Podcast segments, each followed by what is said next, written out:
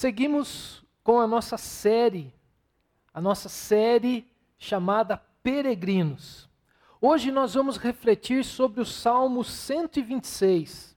Nesse salmo, nós vamos conversar sobre esperança, sobre sermos semeadores da esperança em nossa jornada aqui, enquanto somos peregrinos nesse mundo. Convido você para lermos juntos esse salmo. Diz assim o salmista: Quando o Senhor trouxe os cativos de volta a Sião, foi como um sonho. Então a nossa boca encheu-se de riso e a nossa língua de cantos de alegria. Até nas outras nações se dizia: O Senhor fez coisas grandiosas por este povo. Sim, coisas grandiosas fez o Senhor por nós, por isso estamos alegres.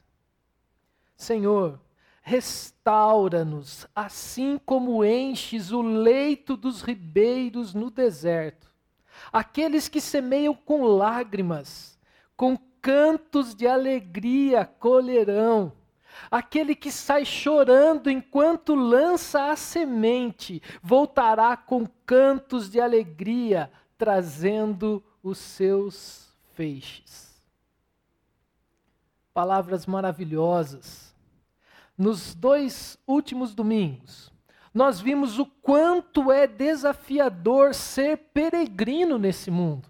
Eu e você sabemos que não, nós não fazemos parte desse mundo.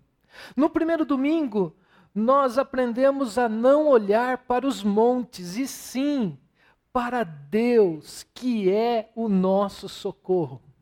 No domingo passado, nós vimos quando somos felizes por ter Jesus ao nosso lado. O quanto que nós somos felizes pra, por saber que nessa jornada, Jesus, o, Jesus está conosco. E diante dessa realidade, que nós podemos ser semeadores de esperança. Enquanto nós caminhamos aqui nesse mundo, o desafio para nós é semearmos essa esperança. Todos vivem rumo a um objetivo, mas nós, aqueles que já se encontraram com Jesus, os discípulos de Jesus, já sabem qual é o destino. Nós já sabemos qual é o lugar que nos aguarda.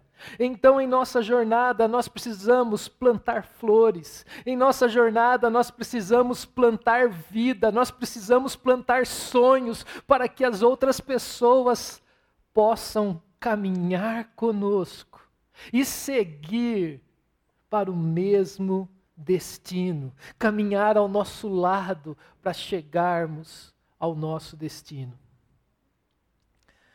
Nesse, nessa série, nós estamos conversando sobre como as músicas embalam as nossas vidas. E uma das músicas da minha juventude, já faz algum tempinho, é uma música que você já deve ter ouvido é a música Dias Melhores, da banda J Quest. Na minha juventude, eu olhava para essa música, eu ouvia essa música e especialmente essa parte da música que diz assim: Vivemos esperando o dia em que seremos melhores. Melhores no quê? Melhores no amor, melhores na dor, melhores em tudo. Essa música era uma realidade em minha jornada. Essa música falava muito ao meu coração, porque na minha juventude eu lidava com a dor todos os dias da minha vida. Eu queria ser melhor na dor, eu queria aprender a lidar melhor com essa dor. Mas qual que é essa dor? Eu vou fazer um resumo aqui de uma longa história. eu tenho uma doença reumática. E essa doença reumática, especialmente a partir depois da minha adolescência, foi se manifestando. E eu comecei a lidar com dores, e essas dores foram se ampliando. E todo dia eu tinha essa dor.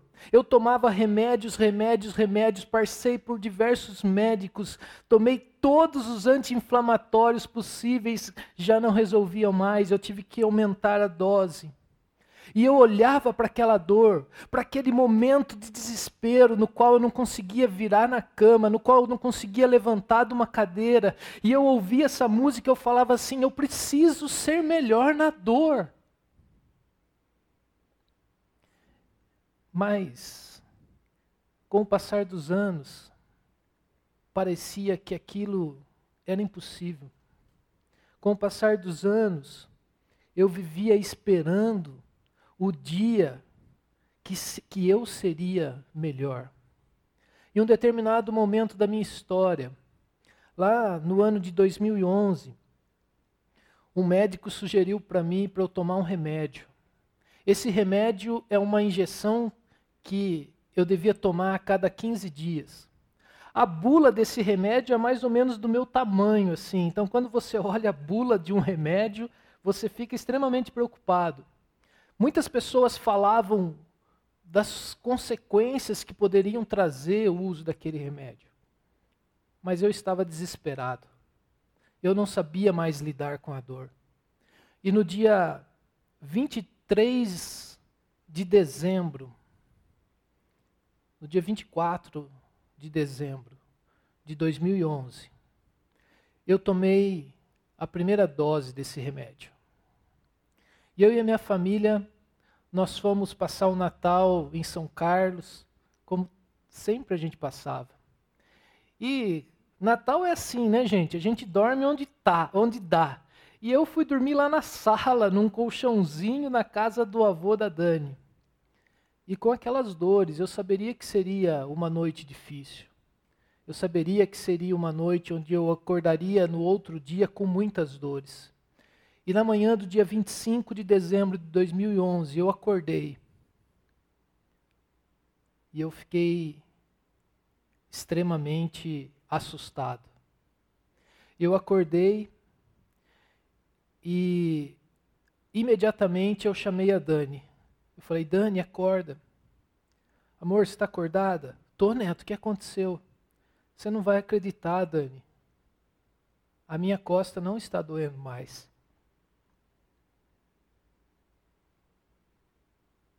Eu tinha que ter certeza que ela estava acordada, porque para mim aquilo era um sonho. E aquela manhã, tudo mudou na minha vida. A partir do dia 25 de dezembro de 2011, eu sou uma outra pessoa.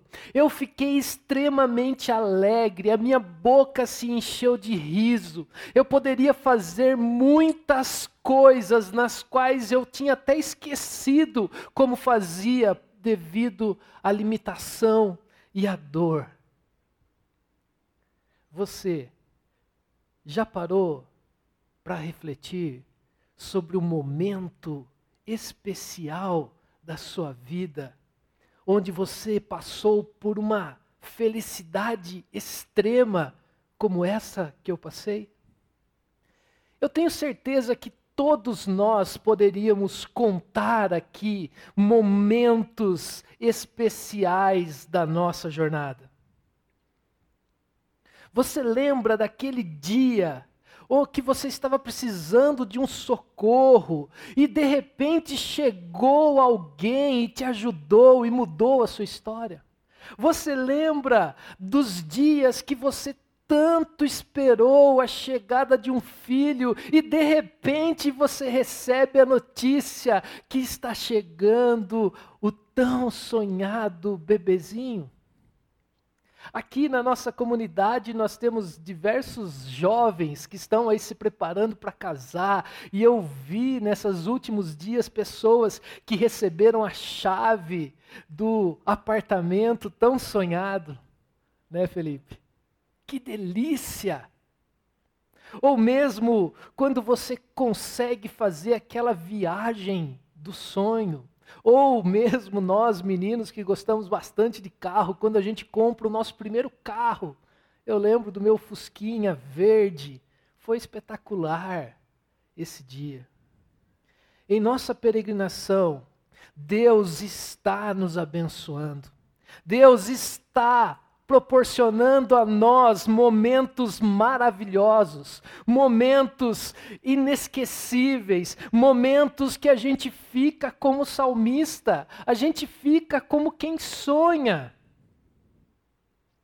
Parece que esses momentos são tão bons que nem a gente acredita que é verdade.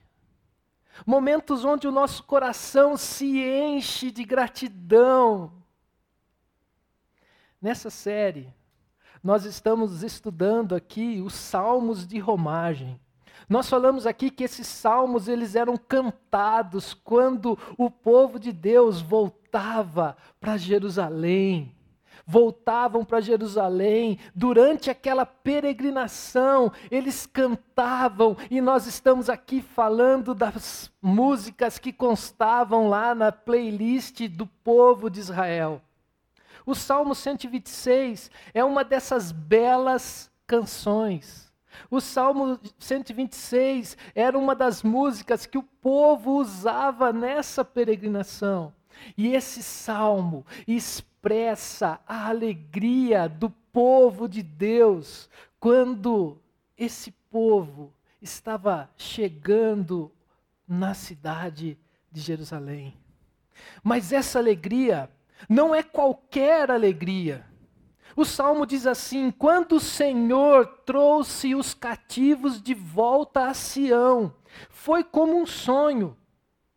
O salmista começa dizendo que quando Israel teve a sua sorte restaurada, quando Israel tinha deixado o seu cativeiro, tinha sido liberto lá da Babilônia, um lugar onde trouxe muito terror para o povo de Deus, um lugar onde que trouxe muitas complicações, adversidades, um lugar onde afastou o povo de Deus do privilégio de ir até o templo para louvar e adorar o Criador. Nós sabemos, e se você quiser saber um pouquinho melhor a história do povo, por que, que o povo foi cativo, nós vimos que por muito tempo o povo se rebelou contra Deus. Por muito tempo o povo caiu em prostituição, por muito tempo o povo escolheu adorar falsos deuses, e devido a tudo isso, Deus levanta pessoas, levantou profetas para proclamar contra o pecado de Israel. O nosso Deus, ele sempre alerta o seu povo para que se arrependa dos seus maus caminhos. A alegria que encheu o coração do povo é por causa dessa restauração que Deus proporcionou ao povo. O povo já não está mais cativo, o povo está livre de tudo que está ligado ao seu cativeiro. Imagine essa situação: Israel passou 70 anos como prisioneiro. Israel enfrentou a destruição, enfrentou a separação das famílias, enfrentou a perda de propriedades, a perda de tudo que era que tinha valor para esse povo. Tudo que era bom, tudo que o povo tinha de melhor, ou foi levado ou foi destruído. O templo magnífico feito por Salomão tinha sido saqueado. O templo, o templo foi destruído, o templo foi queimado.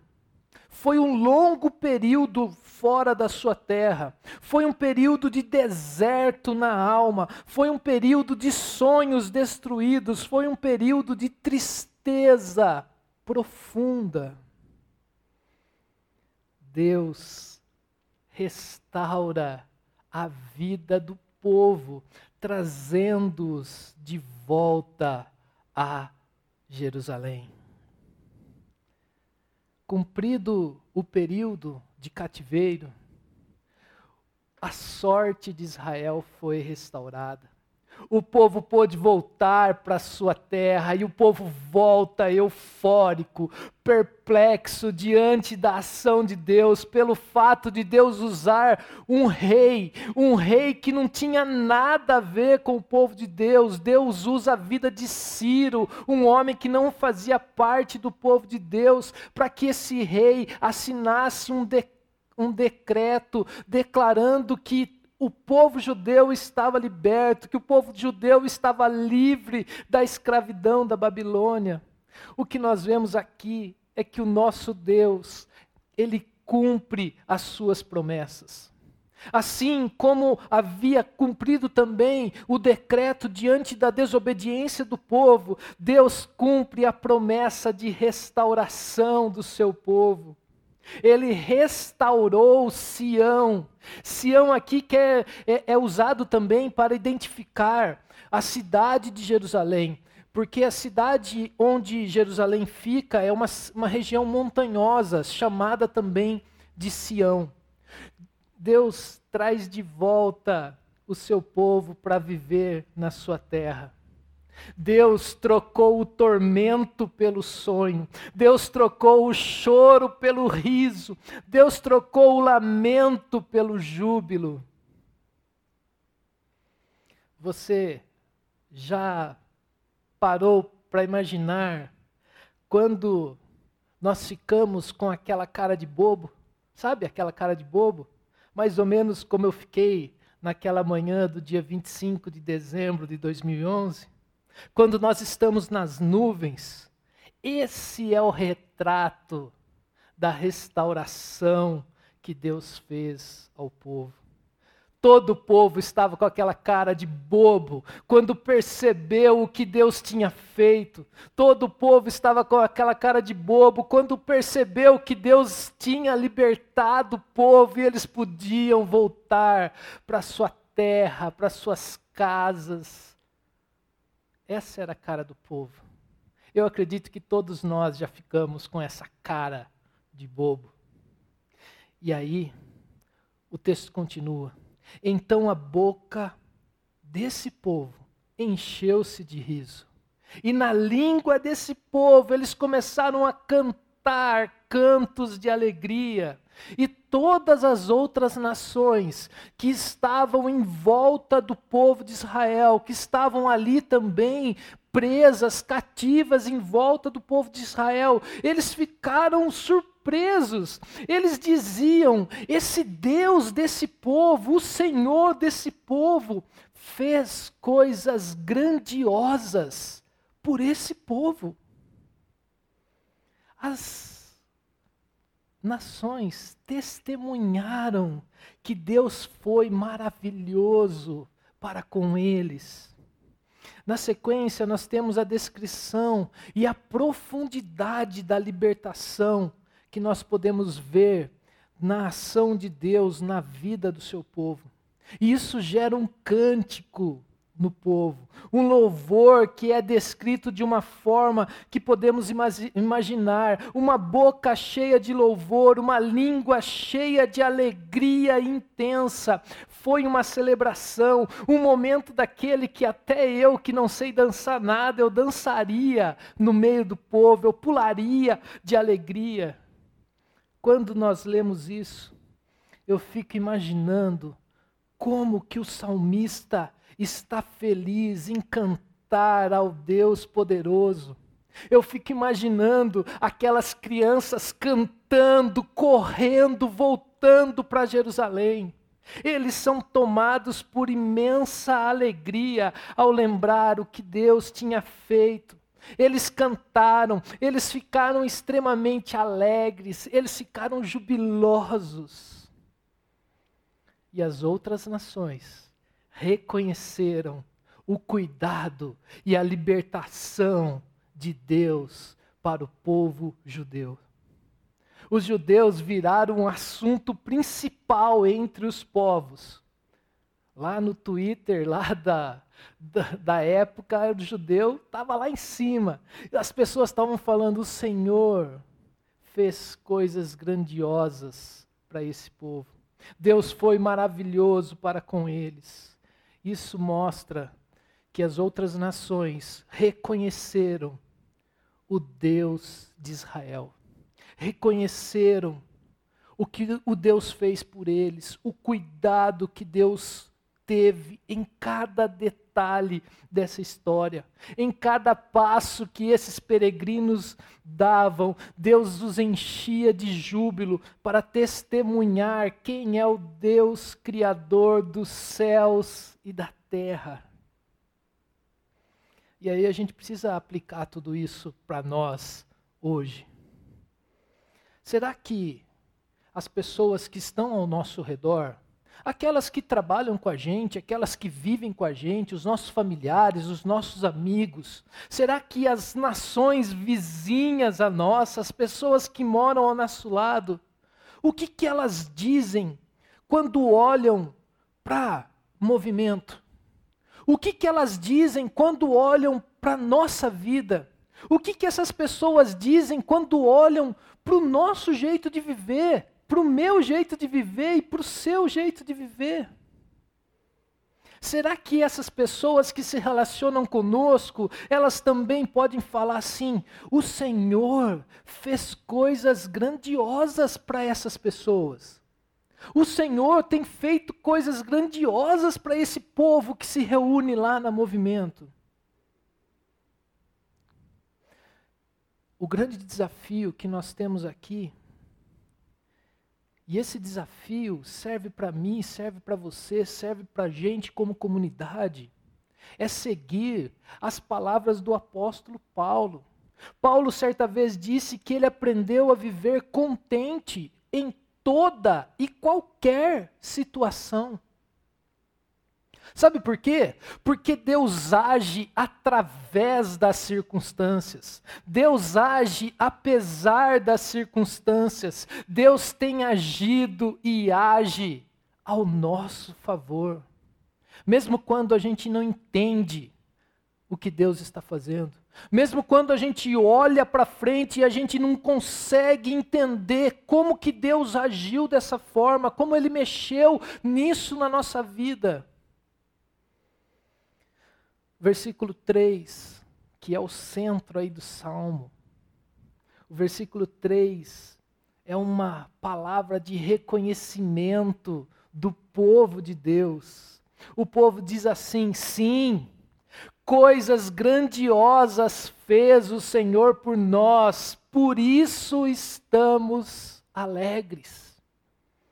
A resposta das nações vizinhas gera uma confirmação daquilo que o povo está cantando. Com certeza, grandes coisas tem feito o Senhor por nós, e isso é o motivo da nossa alegria. Estamos alegres demais, estamos felizes demais, porque o nosso Deus nos encheu de alegria e de júbilo. Para o povo, não existe alegria longe de Deus. É visível que as vitórias e as conquistas que o povo teve são retratos de que um são retratos de um Deus que as deu.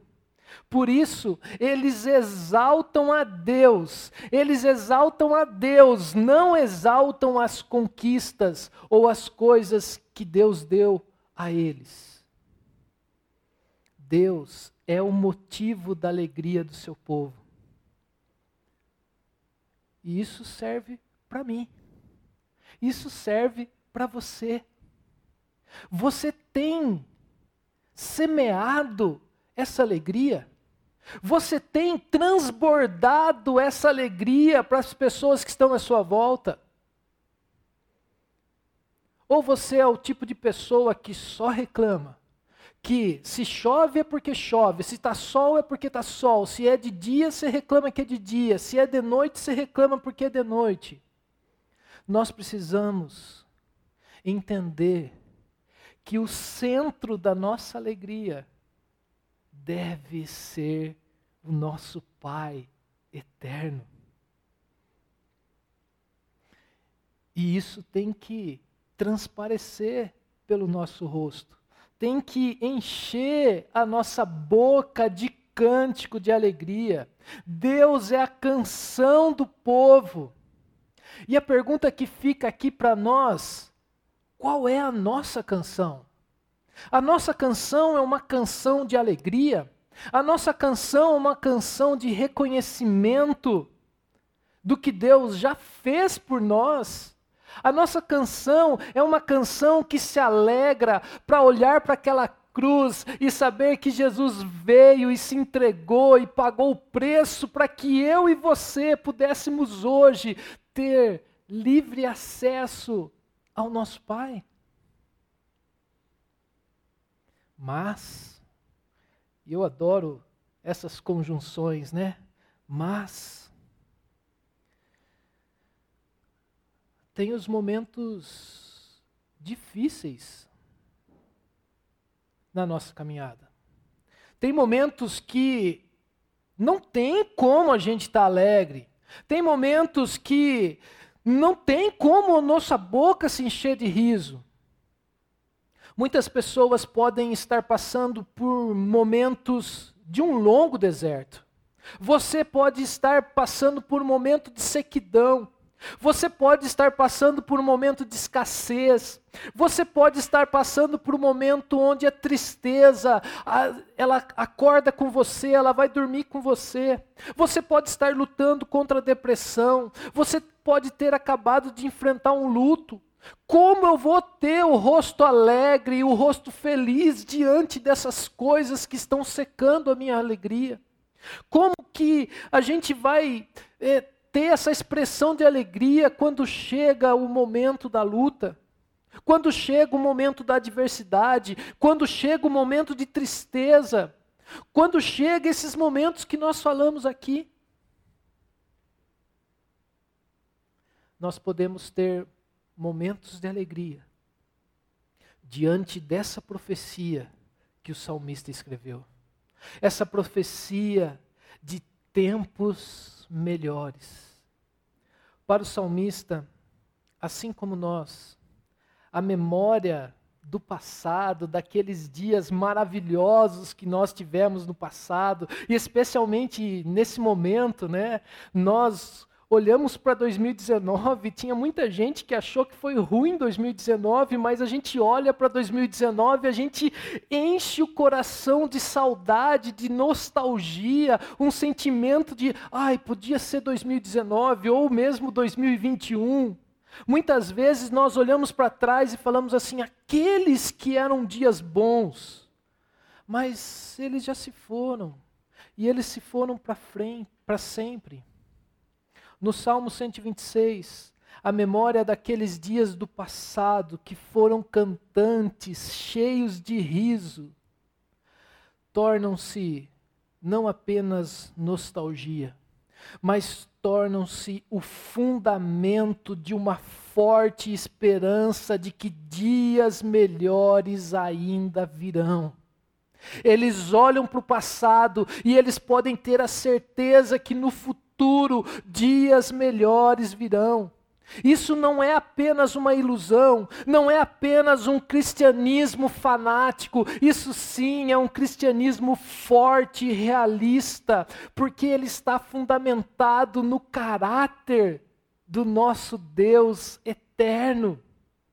Deus é bom, nós sabemos que Deus é imutável, a sua bondade dura para sempre, Ele nos concedeu alegrias maravilhosas no passado, portanto, nós podemos contar com Ele para nos dar dias maravilhosos novamente. Então, o que o salmista faz depois de se lembrar daqueles dias anteriores em que as suas bocas se encheram de riso e as línguas de cânticos de alegria? O que, que o salmista faz? O que, que o salmista tem na sua mente? O salmista faz duas coisas. E aqui nós falamos na semana passada que o salmo tem figuras, e essas figuras são marcantes, eu vou tratar aqui com você com duas figuras especiais desse salmo. O salmista diz aqui, e ele pede a Deus que Deus restaure a nossa alegria. Em vez de simplesmente se acomodar às tristes tarefas do presente, sem pensar que dias melhores virão, sem pensar apenas numa lembrança dos dias bons do passado, o salmista diz aqui: Senhor, restaura-nos completamente, restaura os tempos bons. Em outras palavras, o salmista está orando e em sua oração ele pede o que é bom, o que é desejável, o que glorifica a Deus. O salmista diz assim: Senhor, restaura-nos, assim como enches o leito dos ribeiros no deserto. Mas espera aí, eles tinham sido libertos, eles estavam em casa, eles estavam alegres. Por que que agora ele pede restauração? Por que, que agora ele está aqui pedindo para que Deus restaure a vida deles? Nós sabemos que quando eles voltaram para casa, logo depois do exílio, foram dias difíceis. Foram dias que eles tinham que reconstruir e aquela alegria que eles tinham recebido com a libertação, passado ali um tempo, eles já estavam tristes porque eles olhavam para aquele enorme trabalho, para aquelas dificuldades que eles enfrentavam, para aquelas pessoas que estavam contra eles na sua cidade, e eles pedem: Senhor, restaura-nos, assim como enche o leito dos ribeiros no deserto. E essa imagem aqui, a gente precisa entender. O deserto que o salmista está dizendo aqui é o deserto do Negueb. O deserto do Negueb, ele está situado hoje lá no sul da Palestina. Lá é uma região árida, onde dificilmente nós temos chuvas. Nós temos lá uma chuva seródia. O que, que é isso? É uma chuva que parece um orvalho. E essa chuva, ela vai se enchendo na, nas, ela vai enchendo os lugares altos daquele deserto. E os lugares baixos, eles estão secos, eles estão rachados, eles estão sem vida. E é assim que o salmista diz que está a sua vida quando ele pede restauração, quando ele escreve o salmo a vida está seca, a vida está arrasada. Mas esse fenômeno que o salmista fala aqui ainda hoje acontece. Se você entrar no YouTube, depois que a gente terminar aqui, entra lá, escreve lá Torrentes do Negueb. Você vai ver esse fenômeno, como que ele acontece. Quando as chuvas bem leves chegam lá naquela região, as águas ficam armazenadas lá nas partes mais altas, como eu disse para vocês. E quando elas transbordam, elas formam torrentes. E essas torrentes invadem o deserto. Elas invadem esse deserto e aqueles riachos que estavam secos começam a ficar cheios de água. É mais ou menos o que você precisa ver esse vídeo lá no YouTube para você entender aquela água vem de repente e trazendo vida. O deserto se transforma, aquele lugar árido fica cheio de água. E passado um tempo, você pode ver nesse lugar um verde belíssimo, flores naquele deserto, um lugar morto, sem vida, de repente se transforma num lugar cheio de vida. Essa imagem, como de repente essas ravinas se enchem, assim também veio a libertação do povo lá da Babilônia. Em um momento eles estavam no exílio e no próximo momento eles estavam voltando para casa. A libertação deles foi inteiramente de Deus, pois somente Deus poderia trazer de volta, de forma repentina, o povo que estava exilado. Nunca na história da humanidade, nenhuma nação levada ao exílio jamais voltou, voltou para se reconstituir como fez a nação de Israel. Esse evento foi tão evidentemente de Deus que até mesmo os gentios, aqueles que não acreditaram em Deus, reconheceram a ação de Deus na história. E se Deus fez uma vez, Ele pode fazer quantas vezes forem necessárias. Deus pode fazer novamente nos nossos dias. A segunda imagem, a segunda coisa que eu quero tratar com você é que o salmista profetiza um tempo de alegria após um período de tristeza. O versículo 5 diz assim: os dois últimos versículos. Aqueles que semeiam com lágrimas, com cantos de alegria colherão. Aquele que sai chorando enquanto lança semente, voltará com cantos de alegria, trazendo os feixes, trazendo a colheita, com os braços cheios da colheita. A primeira imagem que nós falamos lá, a enchente do deserto, os resultados são repentinos, os resultados são imerecidos. Agora, aqui, nessa segunda imagem, a colheita após ali o trabalho duro de arar a terra, de semear no solo seco. Os resultados vêm, mas apenas depois de um longo período de trabalho árduo, de trabalho cansativo, um período de espera. E isso é uma boa dose de realidade espiritual. Às vezes Deus trabalha repentinamente, sem qualquer esforço da nossa parte, a coisa acontece. Mas às vezes, as coisas demoram para acontecer. Às vezes, as coisas não acontecem no momento que a gente espera. Mas afinal, quantos retornos do cativeiro existem? Na maioria das situações da vida, as recompensas só vêm depois de muito trabalho árduo. Mesmo quando sabemos que Deus é a fonte da bênção, como também a fonte da colheita. O dia que nós encontramos Jesus, nós experimentamos a conversão e a nossa vida se transforma rapidamente.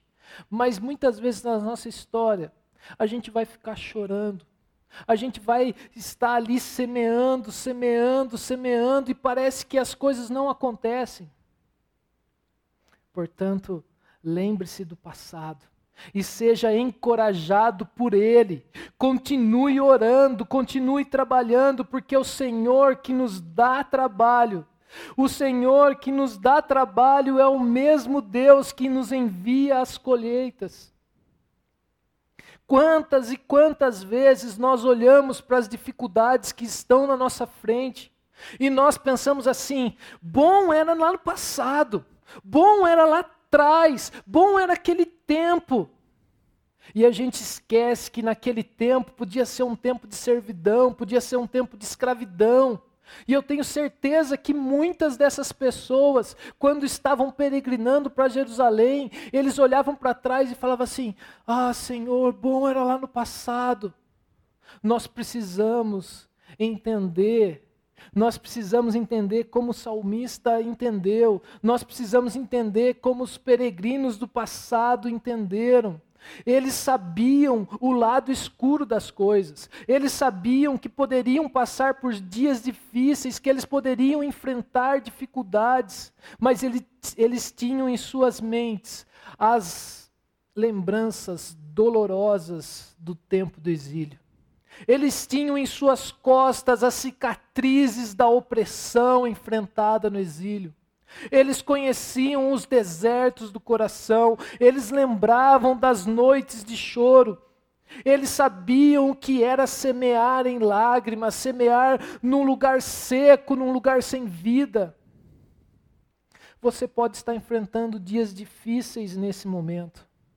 Você pode estar diante de uma situação, de uma notícia que alguém que você ama está com uma doença terrível. Você pode estar enfrentando momentos de desespero, que você perdeu o emprego, a sua empresa não está funcionando, as coisas estão difíceis. Ou mesmo a gente pode colocar, se colocar no lugar daquelas duas famílias da nossa região aqui, que perderam pessoas em acidentes de trabalho, como nós vimos nessa última semana. Você já se colocou no lugar dessas famílias? Eu não sei o que você está passando nesse momento, nem mesmo o que tem roubado a sua paz, nem mesmo o que está secando a sua esperança, mas o que eu sei é que nem o pai, nem o filho são indiferentes às nossas tristezas. Nós sabemos que Deus sabe o que é chorar. Nós sabemos que Jesus, em algumas vezes da sua vida, enquanto esteve aqui na terra, ele também chorou, ele também ficou com medo. Os, o nosso Pai reconhece o nosso sofrimento. Ele também sabe que um dia essas lágrimas serão enxugadas. Um dia essas lágrimas serão substituídas por uma alegria indescritível que durará por toda a eternidade. Nós podemos ler sobre essa alegria em uma das últimas cenas da Bíblia. Lá no livro de Apocalipse, João escreveu assim: Eu vi novos céus e nova terra. Pois o primeiro céu e a primeira terra tinham passado, e o mar já não existia. Vi a cidade santa, a nova Jerusalém, que descia dos céus, da parte de Deus, preparada como uma noiva adornada para o seu marido. Ouvi uma forte voz que vinha do trono e dizia: Agora o tabernáculo de Deus está com os homens. O tabernáculo de Deus viverá com esses homens, eles serão os seus povos e o próprio Deus estará com eles e será o seu Deus. Ele enxugará dos seus olhos toda lágrima não haverá mais morte, nem tristeza, nem choro, nem dor, pois a antiga ordem já passou.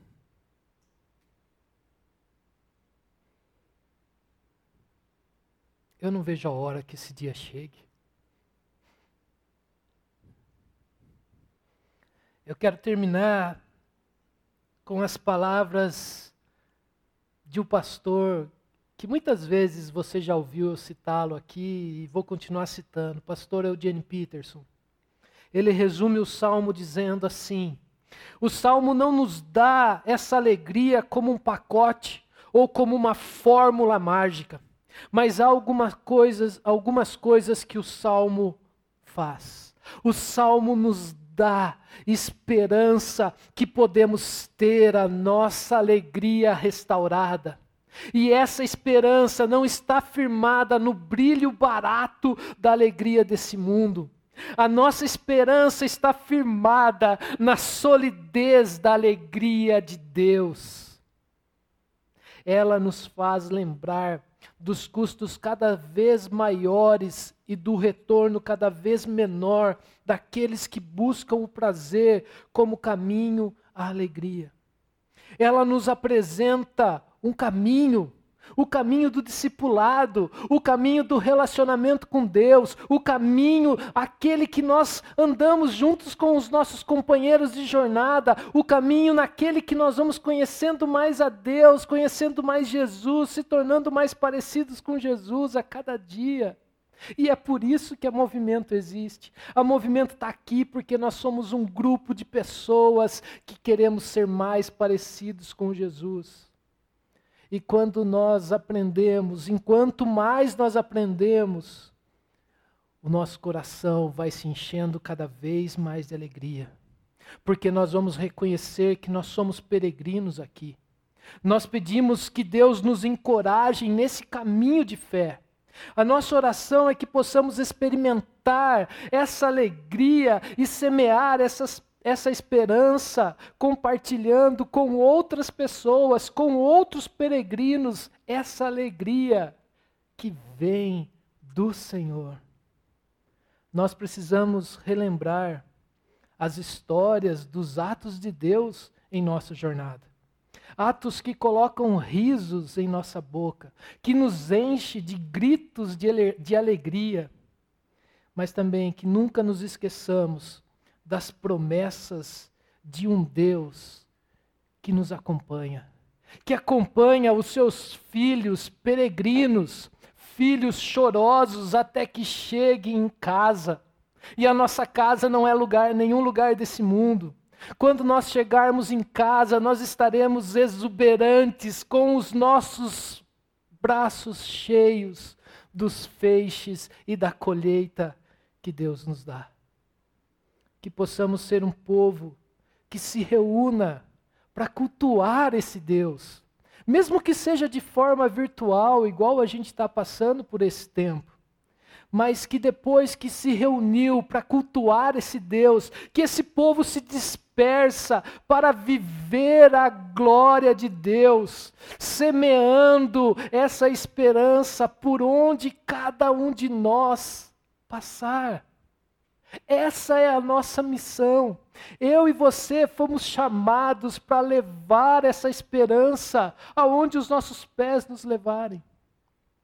A minha oração é que a movimento seja repleta de pessoas que são cercadas de um lado pela lembrança dos atos de Deus lá no passado, nas nossas vidas, lembrar tudo que Deus fez por nós nessa caminhada, mas por outro lado, que a gente possa ser cheio dessa esperança das promessas de Deus, mas que a gente possa ser reconhecido como uma comunidade. Uma comunidade que tem um povo alegre, um povo cheio de esperança, mesmo diante de todas essas coisas que nós estamos vivendo nesse momento. Que Deus nos abençoe, que Deus nos capacite a ser semeadores dessa esperança que é Cristo Jesus. Para a gente refletir e praticar. Você é feliz? Você é uma pessoa alegre? Você é uma pessoa que leva essa alegria de Deus? Segundo lugar, você tem esperança? Nós vivemos dias onde é difícil viver com esperança. Muita da nossa esperança foi secada. Mas nós precisamos entender aonde está a fonte da nossa esperança. Nós precisamos entender onde está o fundamento, onde está depositada a nossa esperança. Se a minha esperança está depositada em alguma coisa desse mundo, seja poder, dinheiro, pessoa, a nossa esperança vai ruir. A nossa esperança tem que estar no Pai, que está conosco em cada passo da nossa jornada. Terceiro lugar.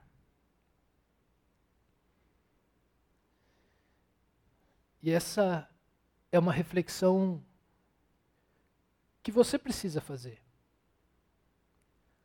Nós não estamos aqui só para passar o tempo, gente. Nós não estamos aqui em dez pessoas que saíram das suas casas apenas para ver amigos. Nós estamos aqui porque nós acreditamos que na nossa jornada nós semeamos. Nós semeamos coisas. Nós semeamos a palavra de Deus. Nós semeamos uma semente que dará fruto. Por isso eu quero desafiar você a semear. Neto, não dá para semear, o solo está seco. Não dá para semear, nós estamos em isolamento social. Neto, não dá para semear, a terra está muito árida. Lembre-se das palavras do salmista. Muitas vezes a gente vai semear chorando, mas nós temos a promessa que nós vamos voltar cantando. Por último, hoje é um excelente dia para você rever o seu plantio. Hoje é um excelente dia para você recomeçar a semear em sua caminhada. E eu quero desafiar você, nesse momento, eu quero que você escolha uma pessoa aí do seu smartphone, do seu contato. E nessa semana, liga para essa pessoa. Conversa com ela. Semeie esperança na vida das pessoas. Que Deus nos abençoe e nos ajude a sermos semeadores dessa esperança. Vamos orar, gente?